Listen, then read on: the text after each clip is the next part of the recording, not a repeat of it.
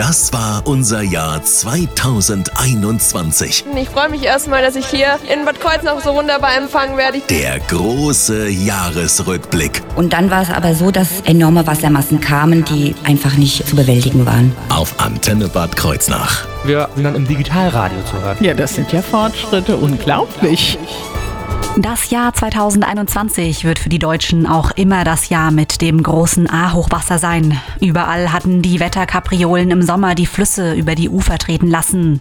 Aber nirgends war es so schlimm wie im Ahrtal. Ja, ja, sagten die meisten, Hochwasser, das kennen wir hier an der Nahe. Erst Bilder aus den betroffenen Regionen machten klar, das war mehr. Das war ein Jahrtausendhochwasser.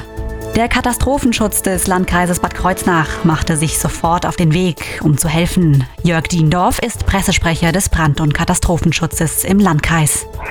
Also aktuell sind die Einheiten aus dem Landkreis Bad Kreuznach äh, wie folgt im Einsatz.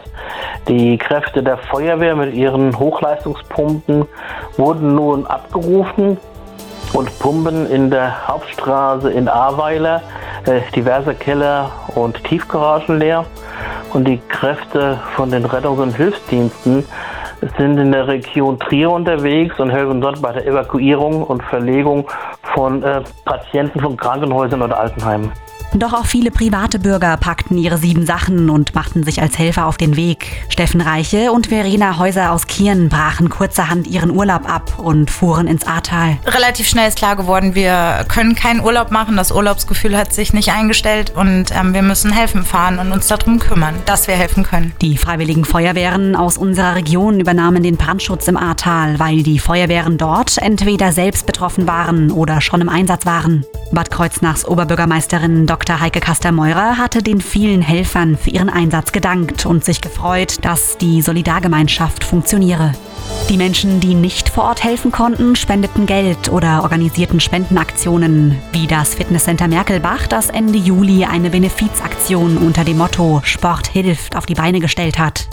Auch die Olympionikin Ricarda Funk hatte das Fest besucht. Philipp Schmidt vom Fitnesscenter Merkelbach. Initiiert haben das die regionalen Sportvereine in Kombination mit dem Herrn Merkelbach. Die haben an einem Tisch gesessen, haben sich darüber unterhalten, dass wir als Sportler bzw. als Sportunternehmen und Vereine die Reichweite haben und die auch nutzen sollten, um den Geschädigten auf jeden Fall zu helfen. Auch die Organisationen, die sonst selbst von Spendengeldern leben, haben Spenden für die Hochwasseropfer gesammelt, wie der Kinderschutzbund Bad Kreuznach und dessen Vorstandsmitglied Steffi Meffert. Der Landesverband des Kinderschutzbundes hat bereits 10.000 Euro Stammkapital in das Konto eingebracht.